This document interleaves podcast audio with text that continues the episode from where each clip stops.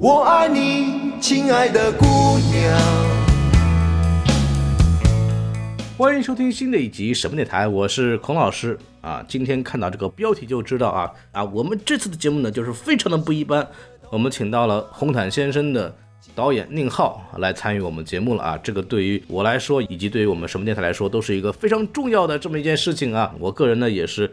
宁浩导演的老粉丝了，并且我像之前采访过申奥、文牧野以及王子昭等一系列坏猴子计划的导演之后呢，都发现一个共性啊，就是一些关于他们处女作的核心改动啊，都是来自于宁浩导演的建议。所以说，我觉得宁浩导演本身对于类型电影有非常深的思考，并且有丰富的经验。所以说，这次跟他能够去一对一的聊天也是非常的激动。我们这次不仅聊了关于他电影的一些问题，也基于我自己的一些人生感悟、过去的一些感受，跟他进行一些交流，向他取了取经。所以我觉得这次的采访呢，我收获非常大，也希望大家在这个节目之后也能有所收获。下面就让我们进入到这期节目。轻抚着我那已迷醉的眼。好，我们今天也是非常高兴，请到了宁浩导演来我们节目做客，这个确实也是对我来说非常激动的一个事情，因为宁浩导演确实是我对于类型电影的一个启蒙。对，这 启蒙啊，真的是这样，因为我看《凤凰石头》的时候还年龄比较小，这可能是我印象当中就是年少时期第一部，是看完第一遍之后，转头跟我朋友说要不要再来一遍，好，特别激动，特别激动。然后今天也是为了这个宁浩导演的新电影《红毯先生》，嗯，来到这个宁浩导演的这边跟他聊一聊天儿，嗯，然后我们今天呢就先请宁浩导演跟我们什么电台的听众打个招呼吧。听众朋友们，大家好，我是呃红毯先生的导演宁浩。好嘞，我们先从这个项目的立项一开始的一些事情聊吧。就是我特别好奇，因为其实您已经挺久没有去导一部院线长片了，嗯，所以我特别想知道说这几年，所有人都这么问我，嗨，对，因为这个确实是一个，因为您其实也在一个中生代的这个年龄上，然后上次你还跟我采访，你还说你是青年导演的，对吧？对对对对，但是就是您现在刚变成中年。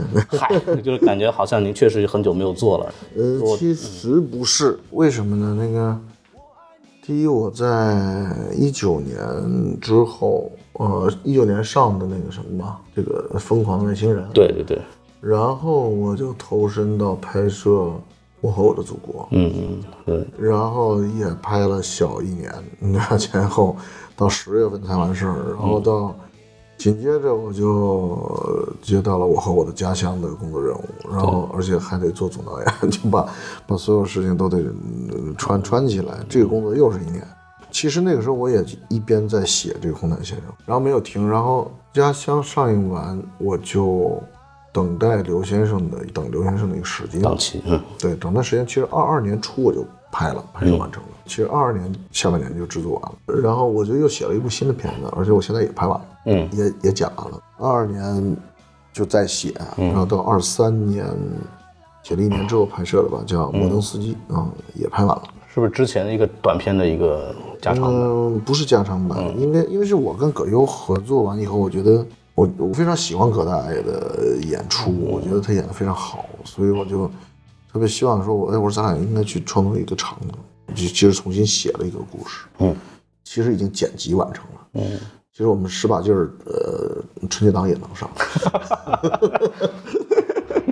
我们从外面的人来看，可能嗯是在想的是，宁浩导演是不是终于有话想说了，是有新的东西想表达了，所以说啊，不，这个东西。这个话呢，是一九年的时候就想说来着，嗯，就是一直忙着 手全是活儿，根本各种项目，对对对，根本没弄完，对，所以就到这时候了。所以就来到这个片子的题材了嘛。就这个片子算是您和刘德华第一次正式的，就是电影上的这种合作。呃，为什么会选择这样一个题材来做这个？因为我跟刘德华想合作，其实有很长时间了。其实无人区就是给他写，希望他能够来参演。但但是当时就是因为各种档期问题就错过了。其实我发现这个档期错过，是因为当时的咱们内地的这个制作业的习惯与香港制作业习惯完全不同。咱们那时候没有什么电影，也真少，所以演员呢都挺闲的。就是咱们习惯于都是把一个戏写到写完了，景儿选完了才琢磨找谁演呢。那个通常喊谁都有时间啊，就是是是这么一种呃方式。而那个香港人家早就进入到一个特别好莱坞化的一个那个模式里。你像刘德华这样的明星，得提前一年多的协调时间，就他后面他都排满了。是，就我找他的时候，他说你得等我一年多。我说我说那那不行了，那我这个呃剧组都建了，他每年那么多片儿，对对，我们剧组都到到现场了，这就不太可能等他了。所以，所以那个时候我认为是两种生产模式的误会。嗯，就是节奏对不上，节节对是吧？节奏不不一样，所以就错过了。但是这个事儿就等于一直放在我的脑子里，觉得应该有一个，你再找一个机会。可是我的一个困境是我其实一直擅长的是现实主义题材，我其实不太会弄，就是他以前擅长的，就是香港片擅长的那种一个什么警匪啊、武打呀，就是其实他是有很强的类型的包装的那个部分，那个我又不太擅长。可是我了解的这些现实呢，就好像又。就咱们这儿的街头不太适合刘德华这个气质，嗯，所以我就想了很久。但是到后来我发现，哎，现在香港的演员到内地来工作已经变成了一个常态，对，这个也已经变成了一个现实。新天年开始二十多年了，其实也是。对对对，其实是是一种现实了。嗯，而且另外还有一个呢，我发现就是说电影本身可以作为一个题材了。嗯，为什么呢？就是我觉得电影的神秘感和已经消失了。就是就是大家都能拍点东西，对对对，随着互联网啊，随着这种短视频呃的出现，其实绝大多数的观众都有这个，就是只是导演很多。嗯，对吧？每个人都能拍，然后演员也很多，明星也很多，网红什么都可以做演员啊。我觉得这个事情去魅了，它没有那么的大家觉得遥不可及和遥远的东西。所以，那它这个事情本身已经变成了我们的社会生活的一部分。嗯，那它就也可以变成一个题材来进行。所以您认为，就是大家对这个行业已经不陌生了，所以说讲的故事，大家也也会有些感触。对，大家也知道，但这个网上这种新闻的量，所以我就觉得可以去拍一个这样的题材，让他直接，而且。在有个角度思考，就是觉得刘德华演过所有的什么他没演过吧？都演过，我就我觉得挑不出什么玩意儿他没演过的东西了，对吧？所以我就想，哎，我们干脆就让他演一个自己，就演一个，我觉得这他没演过，对对对，对吧？他演一个那个超演艺明星天王。对对对，我觉得像，因为之前我工作的时候就采访过刘德华老师，然后他给我印象是非常深的，就是他那个职业素养非常好，嗯是，对对，然后待人接物很有礼貌。我当时我采访完刘德华了以后，我那个笔掉地上，然后他亲自蹲下来帮我捡起来。我当时回去给我妈打电话，我刘德华给我捡笔了，就是真的刘刘德华现在真的是一个职业素养很高的人。但然后然后我在看这部电影的时候，就刘伟驰这个角色，其实他在一些工作当中的一些表现，其实跟我印象当中的刘德华是很像的，就是。很认真，然后遇到问题是尽量配合和礼貌的做完成。所以说很好奇，就是您在他的表演上有没有做一些呃怎么就怎么去沟通呢，还是就跟说你就演你自个儿平常那个样子就行，还是怎么要去调？我们是沟通的，我们会经常每场讨论。嗯他们他也经常说，那这场是我还是刘伟驰？因为我我我们是需要借助他的性格特征，对，只有这样我才能拆掉那个第四面墙嘛，打通那个那个场域，对对对，真真假假的。所以经常我们会讨论，我说这场，他说这场如果是我的话，我会怎么处理？嗯，我这个人会是什么情况？对，还是会聊很多他对应该会反有什么反应。但我会觉得，我说这场不是你，或者这场应该就是刘伟驰，他他比你小气，看出来了。对啊，完了就是就我我们会找一些。界限会有一些小小的虚伪的一些表现，那种东西可能对对对刘伟驰的一些特征。对对对对对。我其实看到刘伟驰这个角色的时候，我有一种就是将风未风的一个人的样的一个状态。因为您那个电影，我看前两天看宣传的时候，有个词儿叫优雅发疯嘛。对对。然后我在看的时候，您有一个特别好的设计，持续让他去做那个平板支撑，就那个设计，让他无论什么情况，他都会弹出这个提醒，不管你在发生什么，不管你在感受什么，然后就一定得去做。就他是一种极度自律的这种情况，但是。是他其实无时无刻都是可能会失控，情绪上可能不太好等等。对，已经在一个边缘，就是压迫到边缘。对，您为什么是给他做了这么一个一个设计？我觉得就这种，哎呀，在一种边缘的挤压感，嗯，可能是这个，在我看来，可能很多人都有。就是现在，我觉得随着这种都市化的进程，我觉得大家都感受到了一种挤压。嗯，对，因为什么？因为为什么现在开始反对卷？对，对 躺平。嗯，当这些思潮出来之后，就说明了其实我们已经卷到一定程度了，，对对对，已经焦虑到一定程度，身处焦虑当中的这个这个人，而且而且这种人不分阶层，每个人都是对，挤压在这个最边缘的状态，都很卷。嗯都很卷。嗯，因为我之前互联网公司的嘛，然后出来那个时候就有点受不了了，就感觉这个人都开始变态了。对对对然后还有一个点，我其实特别想跟您分享，就是我我见过刘德华之后，回去跟我爸妈分享，哇，这个刘德华老师呢这么自律，一直吃素，身材保持很好，六十多岁精神状态很不错。嗯，对。然后我妈就教育我说，你看跟人家学学，对吧？你也好好好吃饭，你也那个什么好好休息，你不要就是不要这么胖什么东西，你要跟人家学习，人家多自律。然后我当时觉得，妈，我就我这样，我实在没办法没办法像跟他学，你知道，就实在是你实在我不是刘德华的，做不到，然后就会有这种很强大的压力，好像我们希望，因为这个环境逼得我们对得做得很好，才能生存下来，然后我们都已经处在这种状态了，而且你觉得你妈在跟你说这些话的时候，虽然是一个爱，对，你有没有感觉到其实很崩溃，没办法了，我感觉到了更大的压力？对对，因为父母可能也不知道我的工作节奏什么样子的，是是是没办法弄，然后就觉得是是是，我也经常会被我妈要求要向刘德华学习啊，这一段要求要向董宇辉学习。我也觉得这个，对呀，我说那天我说董宇辉，你就是邻居家那个小孩儿，就什么都会，那个就特别讨厌。对对。所以，所以我就是这个人物，确实看的时候，我是能够被带入到的。就是我们现在有年轻人在讲发疯嘛，就是那种发疯的这种状态，嗯，时刻都是这么一个濒濒临崩溃的状态。嗯，确实这个角色确实能打到我的一些东西。因为因为因为我们以前写一些那个，比方说犯罪题材的创作的时候，我其实以前就特别不理解，我说我说或者说我我们那时候写到什么呃心理问题、连环杀手，嗯，呃十几二十年前吧，对。其实我当时觉得说中国的好像犯罪的那个方式还不是那种啊，还是还是存在在利益纠纷啊，什么这个为了钱啊，为了什么物质精神上的少一些，精神上少。我后来理解就是，其实当时西方那么多写那样的写，是因为它的城市化程度高把人挤压的异化了，嗯对吧？他的那种压力会导致他的很多嗯，变变态变变。对，其实我我慢慢我也觉得，就是说我们的城市化程度也到相当程度了。其实，比方说现在大家说的关于心理问题啊，这种。我们的医院也都开始有这个科室了，也都有这诊所了。对，其实是一种城市状态。我那那时候上学的时候，我去纽约去玩，然后因为纽约那个高楼的那个密度确实跟那个一般的城市很不一样。嗯，对。然后我爸后来来看我的时候说：“这密度人不疯才怪呢。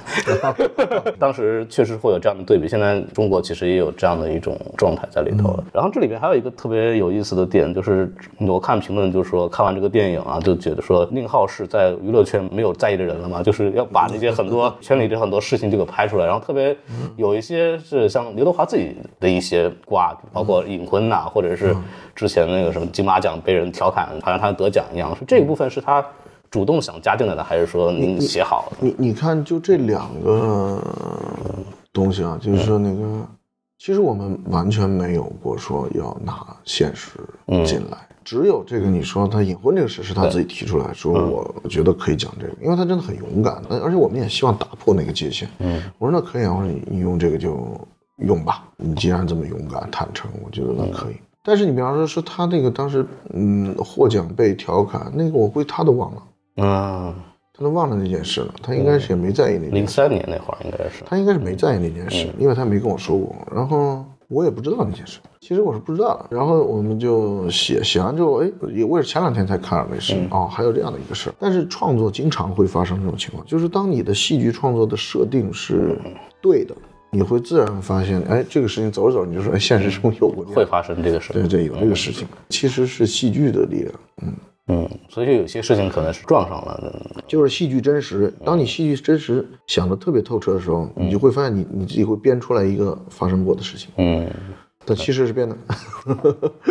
里边其实还有一些关于电影节的调侃，特别注意，就是电影节也需要故事，是吧？就是会有这样的台词在里头。对，这个是您自己有对行业的一些小九九嘛，一些想法。那倒也没有特别的，因为其实我对于电影节没有那么了解。对，然后这个我只参加过一些啊，对，我我也我也参加过 A 类的柏林啊什么的电影节，但是我对呃这个规则并没有那么的细致，呃，这个也是仍然是通过戏剧的需求，嗯，因为我我觉得这个戏剧需求实际上是一个什么，就是说我希望赋予这个人物。每一个人物都是一个有一个小人物心态的。嗯，我是专门去补拍那个，他在把成龙的那张海报挪到旁边去。那个我是专门加拍一场，我会觉得就是这个很重要，就是说。你一个多大的明星，其实你都是需要一个小人物心态。当然，我也没觉得说这个演员哈能是多么大的人物，觉得他其实，对吧？在历史上看，其实演员也是一份职业嘛。其实，对演员也不过是演员，他其实并不能够左右什么事情哈，或者他也没有前呼后拥的力量，他就是这种一个普通的呃工作者。然后他现在呢，他也具备所有的小人物一样的心态。嗯啊，他也也有那种小鸡贼，想把那个自己挪 C 位，对吧？这个这些所有的这种小小心眼儿，他他全有，就是艺人都有这种，就是希望自己地位高一些。我我也是刻意的想把他拉拉下来一些，就是他所具备的这个部分，所以他也会说，哎，他琢磨人家电影节也有这个想法，也 也需要故事，这个这也是他的琢磨啊。就我觉得那个。倒不能说明是电影节，而是他其实是这么想问题。嗯，明白，我懂你意思，对吧？嗯，您这里边有很多关于影视行业的或者娱乐圈的调侃，包括他在拍电影体验体验体验生活等等这些东西。从外面来看，会觉得刘德华先生，因为他这个年龄段了，然后他在这个行业里待了可能有四十多年，嗯，然后他来讲的时候，我就觉得哦，就他合理，因为他已经到这个阶段了。我很好奇，你们在做这个事儿的时候，就为什么选择在这个时候？去讲这个事情，因为您还年轻，然后感觉像是一个更老的导演可能会说，我回顾一下，或者我在这个阶段可以调侃一下我过去经历的事情了。就您在这个时候就把这些对行业的想法就这么说出来。我我倒不是对行业有什么想法，我真对行业没有什么想法，我不对行业有任何想法。本质上是这是一个普遍现象。我个人觉得沟通问题是整个社会面临的一个问题，而不是说只是。只是刚好刘德华这个身份呢，就是他演绎一个演员、一个明星，特别适合这个对。这个身份，就就所谓的放到了这个行业当中，嗯，便捷吧。但是最主要想表达的讨论的是现在的这个时代下，所有人面临的这种沟通困困境吧。都不好好说话，然后就没事就吵起来，这是为什么呢？这么多年会有这种持续的困惑吗？就是说，觉得好像很多事情被误解或者沟通起来越来越困难，这种，所以才去拍的这个题材。不，我是觉得其实是在互联网之后啊，互联网这个时代确实是一个重大的革命，重大信息革命。这个革命其实改变了、冲击了所有的产业和和生活方式，对吧？也改变了所有的生活方式。嗯，它有进步的地方。对吧？它有非常进步的部分，但它也有带来问题的部分，对吧？就是我当我们面对这个东西的时候，它它会很快捷的付账啊，对吧？你看一万块钱的学，马上就学会了啊，还让人骗了他一万，然后对吧？他马上就学会了，但是他但是他在交流的过程中，他又发现我们现在有这么方便的各种交流平台，但是我们真的实现有效的沟通了吗？嗯，我觉得这个是一个问题。嗯，但是反而由于信息茧房啊等等问题，啊，还有得到信息的片面性和纷乱性，最后会导致我们所有的沟通都是无效和情绪的。对，因为我在里面看到很多的沟通的问题，就比方说人和人之间不信任，有一段就是刘德华跟那个女导演之间的这个，对，因为他想防止被偷拍什么东西的，弄了半天，结果自己想做的事儿也没做成嘛，对吧？对，然后包括。他们他跟公关人员的一些沟通，呃，双方的目的是不一样的。他跟导演的沟通，双方想做的电影也不一样。不一样。对，就可能主题啊、年龄啊、双方的亲密关系，对，都会影响沟通的这个事情。所以我看的时候，我觉得还还挺好的。而且最后那个电影的矛盾就聚焦到，就是他就所谓的虐马事件之后，他跟公关的一个沟通。对。然后刘伟驰他也想要的是，有我的努力的这种真相，为什么不能给？准确的传达出去，然后你们的办法好像是用另外一个事来顶他，怎么样？然后这个部分，但但但同时，刘伟驰这个角色其实又有一些傲慢在里头，他就不愿意道歉。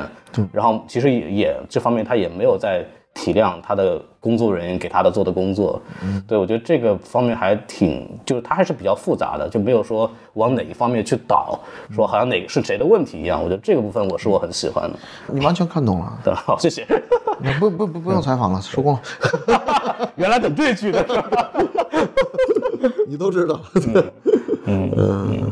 我因为我自己也是一个嗯所谓内容创作者，因为我们做影视自媒体，其实也是在创作内容。我其实有某种程度上，我会很带入刘伟驰的东西，就是我我想说的真正的真话，为什么传递不出去？嗯，这个部分会让您觉得困扰吗？就是您在表达上可能会被大众误读，或者是我其实现在对我来说已经没有什么困扰了。我我觉得，因为我也是通过这个电影的创作，我其实梳理清楚这事儿了哦，原来是这样。而且我发现没有答案，因为那些诸多的不同，因为每每个人的主体无法的转换，嗯。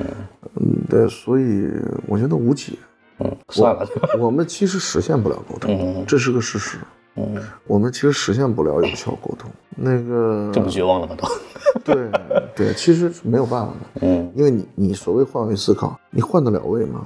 经历不一样，对，你的所有的部分都不一样，你怎么换成他，换成另外一个人，对吧？这而且你你的人生，你的所有的经历，你走了这么长时间。你你总结了你自己的方法论，你越有方法论，你越觉得别人的 这是不对，你越觉得自己这个是对的，对对吧？我觉得那就是这是铁匠有铁匠的认识，木匠有木匠的认识，对吧？大家认识这个世界，各有各自有一套。对，因为最后那个刘伟驰和他的助理之间还有一场这个对打，对，其实就因为那个助理一直我一直在用你的思维方式再去跟别人沟通，然后一转换回自己的，马上就挨打了，对对，马上就不一样了。对，实际上它就是一个这种的挺无解。的一个一个情况，那我也就知道，那我们只是接受这个现实就行了。你你，而且就像艺术创作一样，误读最后我明白，那就也是一部分，嗯嗯，也也是艺术创作的一部分。嗯，观众看完了就电影就是他们的了。嗯，对，嗯，你看完就是他自己理解了。对，欣然接受就好了。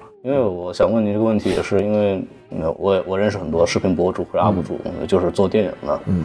对你之前去 B 站应该认识一些，看到了一些，就是就一些可能做的内容比较偏严肃向的东西的一些人，他们会有种困惑，就是我有个朋友叫切片计划。他就跟我聊一个事儿，他感觉到就时刻感感觉到一种割裂感。呃，理论上来讲，你做视频内容或者做任何内容也好，你希望唤起的是一种大众共鸣。嗯，然后那你从流量意义上来讲，或者对你的个人个人的精神体验上来讲，都是都是很好的。嗯，但是他现在发现，好像跨越这种就自己的感受和大众感受这个东西越来越难了。在这几年，就是好像很难去。真正的去表达一些自己的东西，并且能得到他期望大家的理解。因为您自己呃做商业片这么多年，其实在这种对大众沟通上还是算比较成功的，相对来说对这方面是有经验的。所以我特别想问问您，就是怎么去找到那种自我表达和大众理解理解的这个链条？就是您在您来说，你看有什么技巧？在我现在的认识来说，我说为什么一定要追求这个部分？嗯，为什么一定追求这个部分？就是说。从最最普遍的这个这个这个东西呢，就是说，找到跟你有一一定嗯，就是对口的对味的东西，我觉得就可以了吧，没有没有必要非得我我要一个所有人都嗯 都明白的道理，这个诉求蛮难的，嗯，但为什么一定要那个呢？我反而是这么想这个问题。那还有说，我的理解是什么？我觉得现在的这个时代，就随着互联网上的一代成长起来。就是说，你看两千后，就是他生下来就是互联网时代。嗯他随着这一代人成长起来的时候呢，他的思维结构甚至都会不是完全一样的，对吧？对。他想问题的方式都不是完全一样。那他，而且我会觉得，就是个体意识会更加强烈，嗯，对吧？就是现在的人，这也是一种解放嘛，对吧？那那我觉得有很多个原因啊。随着这种就是反消费主义的诞生啊，那也会以自我为中心，嗯，对吧？就我去掉我最后的那种。统一意识，我都我都去掉。对，他他进入到一种现代自由主义的方式里，嗯，还不是古典自由主义，是现代自由主义的方式里。那我觉得在这种思维方式的话，呃，主导的情况下，我觉得那社会的原则化是，嗯，是是比较容易出现的一个状况。那这个状况，大家肯定就割裂嘛，就是各自都是以自我为中心的。就是我我看你这个作品，我不是在考虑你怎么想，对我在考虑我怎么想。对对，对吧？包括主客体都在发生变化。我个人觉得，就是说，你以前说，你说我做了个节目啊，我是主体，你是客体，对吧？今天这个方式是凭什么呢？对我今天是个弹幕时代，接收方其实也在完成一个再创作。对我必须要表达我的这个部分。嗯，其实这个部分就是已经逐渐在变成一个现象。我作为一个你所谓的客体，其实我是主体。嗯，你知道？这种意识会越强，它就越难产生这个。嗯，咱俩坐下来好好讨论一件事儿，就难了。对，而且有的时候，如果一旦发生了说相对对立的观点，马上容易转成情绪化，就是这你这不对，我这不对，对，就很容易太多了，最后就剩情绪了。对，所以我一到情绪化就没道理了，就看谁声大。对，就是我在反思的时候，其实我觉得这某种意义上又是一种民主化的体现，就是以前可能。做那种的人会就可能层级高一些，就是文化集体或者是一个文化阶层，然后大众被迫接受或者是被动被动输入，然后说啊我好像就是我受教育了，然后我再怎么怎么样。现在好像已经没有这个东西了，就觉得你算老几，你做出来东西我爱看爱看不爱看，我也不接受教育，就有那种状态。我觉得它有一种就是可能教育普世化以后有一种反而是内容创作的一种接受的民主化，就是大家都。好像觉得自己的观点都很重要了，嗯，对我觉得有我反思来可能会有这样的一种感受，嗯，但共识会变少，对，共识会变少，共识变少，有时候也有点呃纷乱，对 对，有时候有点影响效率，对，就是以前可能说哦，这个知名导演拍出来的作品啊，你就你得喜欢呐，这东西得多好呀，什么东西，对对，现在就是我管你是谁，反正我不爱看就不爱看，是呃利和弊呃一样，我我觉得都一样，均等，嗯，有利有弊，说不清楚会怎么样。嗯，但这就是个现状，就是我我们要接接受这个现状。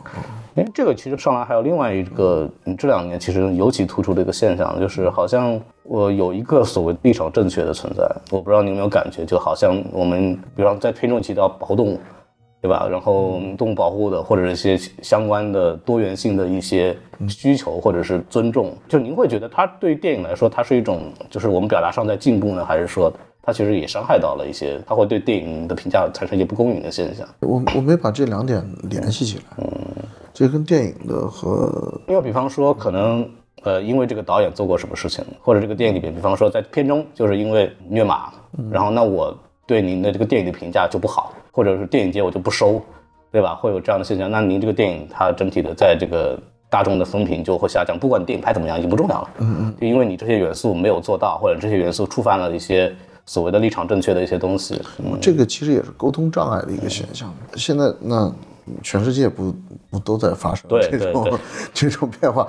昆汀前两天那采访，我看他说，他说现在电影 不仅仅是电影，对 对，他们的困境也在那个里头搅和在里头，身份危机这些东西，对对对，有很多的他们的那个状况啊搅在里头。我觉得都一样，嗯，我觉得其实。这个在我看来，都是在互联网时代之后出现的一个新的生产力对应下的新的关系的整合。嗯，新的生产关系需要需要需要排布一下。嗯，可能会乱一阵儿，再重组一个秩序，不知道。可能要新的美学体系或者是些表达的。嗯，我说不清楚，可能应接不暇。我觉得现在因为这个 AI 又来了。嗯，对吧？很可能马上新的更新的突破和变化就出现了。嗯，是到了说以后就觉得对创作者不满意的，我就应该自己做一个自己开心的。对，就是我当时其实是真的是觉得是什么，因为我我在思考说 AI 的产生和这个不机器人的这种哈，嗯，运用以及互联网的结合，似乎我们面临着一个更大级别的一个文明级别的变迁。嗯，都不是文化级别的，是。它的伦理道德也会受到挑战，嗯，都不仅仅那么简单。嗯，我我在思考，是不是人类其实应该只是智慧的一点零版本？嗯，对吧？那很可能我们要准备进行到二点零版本了。那二点零版本的载体还是人类吗？这个，这是吧？你是你是模拟机啊？有点像《流浪地球二》讨论的数字生命啊，这个。对你到下一个阶段的话，那还需要你这样的一个智慧载体吗？对吧？碳基。好像有一点，嗯，落后。如果真的面对那个问题的时候，确实，嗯，文化艺术这先放放，咱们先想想那个事 怎么弄。赶紧赶紧拍下一步，拍这个。嗯嗯，然后说回到电影，嗯，其实我看的时候，其实感觉这个片子，呃一方面跟您作品之前很不一样，嗯，就是所谓之前疯狂系列也好，红泥大街啊等等啊，就这种，嗯，对他好像更多的有一种冷眼看戏的，或者有一种，呃甚至我刻板印象当中的欧洲电影会有的一些风格在里头，嗯，然后，但他同时好像又又是您一贯有那种荒诞，一种戏谑的那种讽刺的东西在看。然后我特别好奇是您为什么这次就选择了这样一种方式来去做这个片子？我呃你自己说极简主义嘛，好像是有这么一个词儿。对，因为是这样的，就是我我我之前也拍过一个《绿草地》啊，《香火》对，这两部片子，其实是第一二部片子。嗯，那个时候就是这种比较简单的处理手法，嗯就是手段是比较，只不过就是说，我觉得镜头语言都是非常极其类似的，嗯只有只有什么，只有美术的市场化、视觉环境不嗯不一样，因为那个时代就是那样的嘛。对，还有嗯，拍绿草地就是，呃，蓝天白云啊，嗯它带来的那个甜的那个感觉是呃是不一样的。嗯所以其实我在拍完那个呃疯狂的外星人以后，我其实在思考说，我再做一部片是什么样的。其实我对于那种，说实话，我对卷有点厌倦，嗯我我不太喜欢卷。而好像拍那种咣咣咣咣咣的那个电影啊，那个急赤白脸的那个状态，那个东西，它就暗藏着一种就是好像我要卷的那个嗯，企图性很大。嗯，对，我觉得，但是我其实是不不太想卷，我其实想回到一个说，呃，我拍第二部电影的时候的状态，嗯那个时候就是极简的，那时候就在弄那个东西，所以我就觉得说，我就再回溯一下吧。所以整部电影大概只有三百九十个镜头，嗯，那疯狂石头时候是一千六，赛车是两千，呃对，，对长镜头明显更多了。对，这回的难度是什么？是叙事量并不小。对，它其实它不是一个绿草地式的那个故事量，很复杂。呃，故事量是个还是个大故事的量，但是镜头数得少，嗯这个就挺有挑战的。这个事儿就也能够把我点燃嘛。我觉得这个事情，这个挑战挺有意思的。更多的需要影像本身去做一些表述的作对用。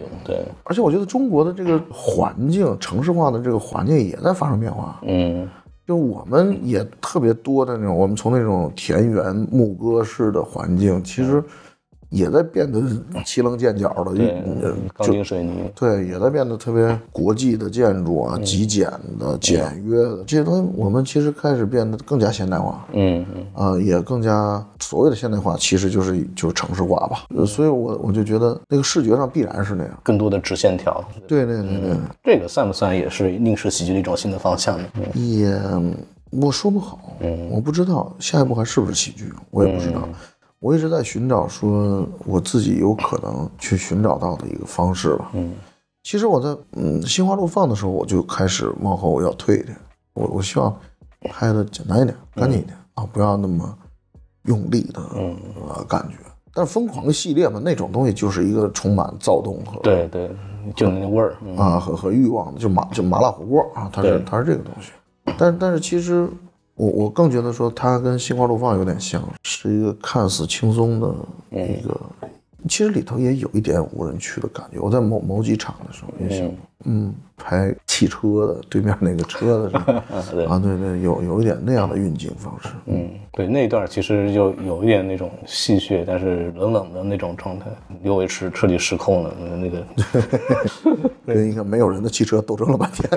对对，那个我觉得就挺有意思的，而且也表现出来他的一些就是那种傲慢，或者就是你就就不好好道歉，就得对对塞钱，就得开始沟通，就得弄成这样。然后后来想明白了，发了一个道歉视频，别人不给他发。嗯，就其实里面其实有很多，虽然说看上去就我确实觉得。呃，跟以前很不一样，但是经您这么一讲，其实里面有很多过去的影子或者一些在里头。嗯，猪啊什么的。还有个话题我特别感兴趣，这两年其实我们一直在看有很多原电影啊，就您知道这个词儿吧？包括嗯，在往里早一点，可能一秒钟《永安镇故事集》，然后《银河携手》今年会上的，然后海外像《巴比伦》呐，像《盗梦之家》，就斯皮尔伯格的那个片子，包括您之前跟贾导主演的那个《地球最后的导演》，其实都有点那种就是讲电影的事情。讲电影创作者的一些状态。嗯，就是我包括我们在自己在做节目的时候，我们都会有个疑点，是不是说这种怀念或者展现电影工业本身的一种作品的扎堆出现，是一种电影行业的危机感？是不是就是觉得我们我们行业需要被人关注到，好像我们以前不如以前那样受人有那么让人有好奇心了，然后迫切想要表现一些存在的这种感觉？我的感觉是，就是几个问题综合的结果，就是说。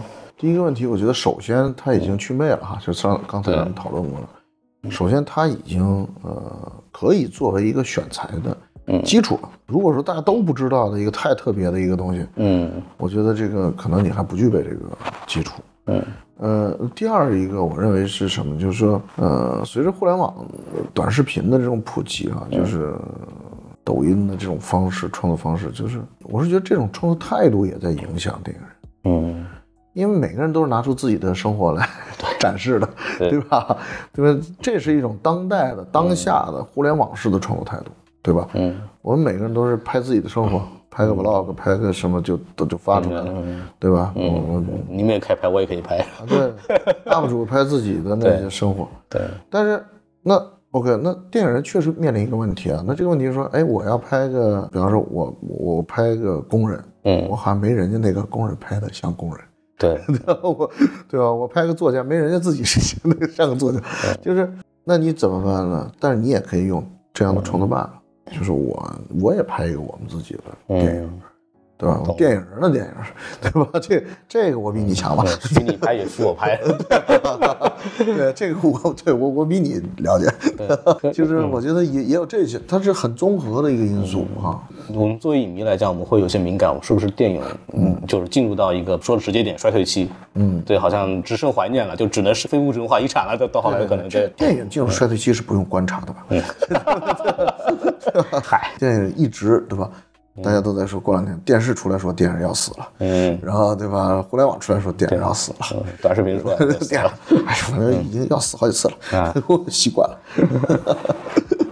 嗯，嗯，其实说到这个地方，还有一个想问您的，就是一九年的时候问过您一个一个问题，电影评价的情绪化问题。嗯，当时您跟我说的是迫切是希望有更多的评价标准的建立。然后让这个就是有多元的评价标准，就可以给电影一个公允的评价嘛。嗯，这几年过去了，您您觉得有比之前更好？我我觉得还还是不是很理想吧，就是因为就像说这个电影里头反映的一样，就是说现在的这种太多元了，现在确实是太多元了，这种呃，反而也也很难形成一个呃比较统一的呃。或者比较权威的一种标准，一种评分标准，其实也也蛮难的，就是不是很有，呃，不知道怎么说，嗯嗯，我自己感觉下来，其实也是，就是大家的标准又太分散了，然后甚至于有的可能跟电影本身关系不大，然后造成了一些对电影评价就非常割裂。就是我自己遇到的问题，就是比方说，我们也想给大家推荐一些我们觉得喜欢的电影，或者说这个电影从什么镜头啊，从故事啊，怎么怎么好，怎么怎么艺术，对吧？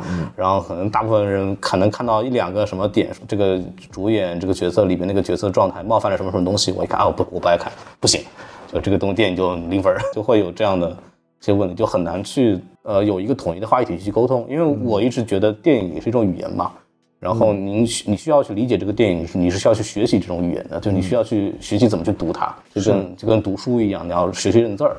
对对。然后，但是现在大家的一个感受就是，我我为什么要认这个字儿？对我买票去看了，我为一定要按照你跟我说的这个字儿来去认。我可不可以直接按照我的字儿来 来去看这个东西，就变得挺难的。然后就会有一些，就我们可能看到一些评价说啊，这也可以嘛？就还可以这么想嘛？我们也会有这种困惑。嗯，对啊，嗯，所以这就是沟通的困境嘛。我会觉得，就是突然的释放的所有声音，都会给沟通带来一些挺纷乱的东西。嗯嗯，所以你你说的这个问题，我觉得好像还得需要时间，对，继续沉淀吧。嗯，然后这个电影其实哎，春节档嘛，之前结合到我们其实聊这个风格，其实大家如果没有看的话，其实应该能感受到它其实是比较迥异的。嗯，跟我们传统认为的春节档电影的那种状态，因为我跟别人说起来说，这可能是我这个春节档唯一想看的电影，因为哦它可能更像电影。我的一个感受是，它它可能会更像电影，对，但是它确实又跟我们春节档看到的，就现在有的这些片子，甚至这两年有的片子的这个状态，其实是非常不一样的。嗯，你会有，比如说说之前聊的这个，就是说担心说这个片子很难触及到观众啊，或者还是说你就不在乎了，就是反正我就说就说。我觉得也没有什么吧，就是仍然是我把它当做一个普通的电影来看待的，正常的一个电影嘛。然后在春节档，这只是一个就是怎么说呢，就是是一个看电影的人最多的档。嗯然后呢，我其实我倒也没有奢望说啊，所有观众啊，就这大家都来看，这也不一定。我一直都觉得说，电影的宣传营销最好的宣传营销，应该就是把呃愿意看某一种电影的啊人吸引哎叫叫过来。如果因为不喜欢某一类，就是吃川菜的就吃川菜，这就吃湘菜，吃这个粤菜就吃粤菜。嗯，对你别把那个说我这个是湘菜，你非把那准备吃粤菜的人拉到 明白拉。到吃川菜这儿来，对吧？那不辣着了吗？对吧？那人家就不开心了。你说我这个特别有感触，因为之前那个 燃冬的时候采访陈哲艺导演，然后我就问他，因为他燃冬是他第一次跟大陆的整个工业体系合作嘛，然后我就问他一个问题，说您来这儿最不习惯的是什么？他说我最不习惯的就是把我明明拍了这种电影，然后他们把它卖成那种电影，对，感感到一些困惑。对，这个是确确实也是我感受到的，嗯，因为大家。可能春节档大家都会把它当喜庆的东西去卖，无论如何都是这样。然后您会，就我特别想知道，就比方说观众以为是可能抱着看疯狂的什么什么东西的这种哦期待来看，然后进来的时候发现哦原来是另外一种电影，会不会？我会尽量的跟观众说清楚，他不是疯狂的什么玩意儿，对，对，他他不是的，或者他调子不太一样，对吧？呃，尽量说清楚，但但他也有喜剧的成分哈，想笑。我我一直说，我说这是一个这怎么说，就是比较礼貌的呃笑，有尺度的，讲礼貌的喜剧，，有尺度的。嗯比较讲礼貌。然后还有一个问题，就是这个问题就是我个人一个比较，嗯，也是之前跟你采访的时候问到一个比较有意思的问题，就是之前我们聊坏猴子啊电影这套是 IP 的，就也不能说 IP 了，这一套系列的时候，当时就问你说有没有机会连宇宙？您当时给出的答案说说就是可能张子贤就是连接一切的那个男人。对我我特别想聊聊聊，想想听你聊聊张子贤这个演员，因为他好像在所有的坏猴子的电影里面都出现了，对对，他为什么会这么朴实在你这里？他这不，他以前是对吧？他他在我们公司的嘛，他最早是签在我们公司，所以我们就所有的演员都觉得找他聊天特别方便，所有的导演都觉得物尽其用。都觉得找他，哎，因为很多青年导演刚开始拍电影的时候，有时候去找演员沟通比较困难啊。子贤又特别的愿意演，愿意参参与帮大家的忙，所以他就经常出现在所有的人都露一脸。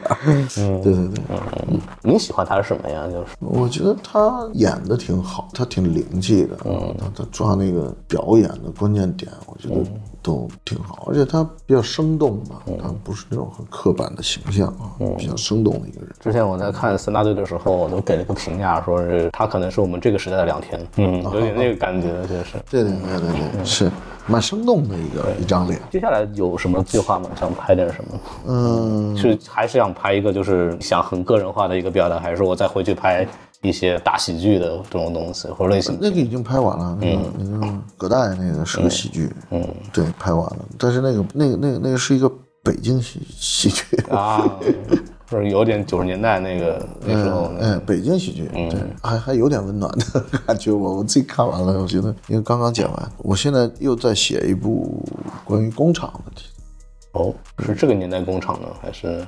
九十年代，啊？九十年代的工厂，也是个奇奇怪怪的故事。因因为我其实这两年感觉到，好像是时候去讲我的父辈，就是我九零后嘛，我的父辈在中国打拼的那那些故事，其实过去讲的不是很多，就改革开放之后的讲，其实《繁花》这两，你也你也知道这两天那么火，其对我实有那种对我倒没有是那个那个东西，是另外一个东西。嗯它是个故事，它就是一个小故事，挺挺奇怪的故事。好嘞，那我们就期待一下。对对对对，嗯，然后最后就是请您跟我们观众就是一句话推荐一下您的天电影吧。嗯，我觉得《红毯先生》是一部不太一样的宁浩的电影，它比《疯狂》的系列要优优雅一些，嗯，然后也是一个讲礼貌的喜剧，讲礼貌很重要。讲礼貌的喜剧。对我希望希望大家能够进入电影院，当做一次交流来看待这个电影。对呃，看完之后我也很希望能听到大家的声音。嗯呃，当然尽量理性啊，尽量理性。关于我们这个沟通的主题，有理有据的聊一聊啊，为什么不好，或者为什么好，就是大家说一说，它是一种呃有依据的。对，你不能就很简单的说、呃、烂片儿，呃，烂在哪儿？我我我我想我想了解了解，对吧？你也不能光骂人，这这骂人不好。好嘞，是，就是我是觉得，就是如果你想在大年初一在电影院看个电影的话，啊，你就看这就行。这这是我这是我个人评价，不代表宁浩导演的导导演的意见。但是谢谢您这么高的评价，但是确实别的人家也都是这对，样。就是我，我还是希望大家有机会能看看，能看看这部电影，因为确实是很有特点。嗯，对。然后我们今天就呃是吧聊到这儿，也非常感谢宁浩来我们节目，真的非常感谢，确实是，对谢谢谢谢，您客气了。真的真的希望有机会以后经常聊对 以后有机会有新片子，当然很愿意跟你再聊聊。对，每次跟你聊天都能学到东西，每次都。哎，真的是谢谢谢谢，嗯，您客气。谢谢，非常感谢。好那我们就跟大家说再见，拜拜。好，拜拜。好，感谢大家的收听啊，不知道大家听怎么样？其实这个采访对我来说，它让我那么激动的原因，不只是说啊，采完之后，你好导演主动加我微信啊，这个事情哎显得非常有面儿。那么除此之外呢，我是觉得这次的采访，呃，确实是非常真诚，因为它不像一个我们常规理解的一个通告采访，就是所谓我我问一些我准备好的提问，他回答一些他准备好的答案。呃，其实并不是这样。其实你好导演在回答我的一些问题的时候，他是有很多迟疑和思考的过程的。当然，我为了节目节奏的问题剪掉了很多，但是大家应该也能够听出来一些，他是有认真的去听取并且思考，然后再回答我的问题的。然后由于他的一些思考呢，其实我在接受他的回答的时候，我也在去基于他的回答去想一些问题，所以我也会有很多的迟疑和思索的过程。这也让这次的访谈变成了一次。我认为是一个非常真正的交流，就像我在采访最后说的，每次采访宁浩导演，确实能从他这边获得一些东西，嗯、也能发现他是一个一直持续在思考电影、思考人生、思考这个世界变化的导演，也确实是符合我对一个关注社会、关注现实主义的一个导演的一些思考。所以这次采访对我来说，我真的是非常满意，也不知道大家听怎么样。如果大家喜欢我们这期采访的话，请一定一定要帮我们转发出去，让定导的团队呢看看我们影响力啊，争取以后都有机会去采访更多的人。然后大家如果对这个采访有有任何建议呢，也欢迎大家在节目的下方留言。如果大家想长期的追踪我们节目，当然也欢迎大家这个订阅、点赞、打赏等一系列方式来去支持我们的节目。如果大家想和我们一起聊一聊春节档的话，也可以加我们的听众群啊，方法就是添加我们的微信公众号啊，S M F M 二零一六，关注之后呢，然后就可以找到加群机器人啊，添加机器人之后呢，就可以来申请入群了。欢迎大家在这个春节的进入我们的听众群，一和我们一起聊聊春节档。然后我们这期就在这儿了，感谢大家的收听，拜拜。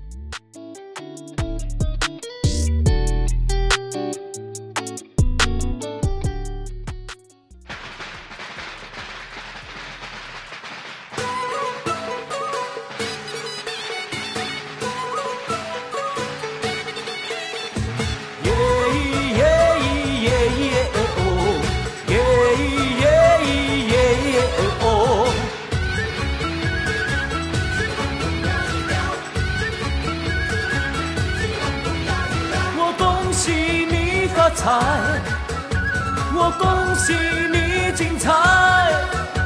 最好的请过来，不好的请走开，礼多人不怪。我祝满天下的女孩嫁一个好男孩，两小口永远在一块。我祝满天下的小孩聪明胜过秀才，智商充满你脑袋。我祝尊敬的姑奶奶三十六圈的比赛气不喘面容不改我祝三叔公的买卖生意扬名四海财运亨通住豪宅大摇大摆乐天替你消灾。恭喜发财要喊得够豪迈发财，我恭喜你发财，我恭喜你精彩。最好的请过来，不好的请走开，礼多人不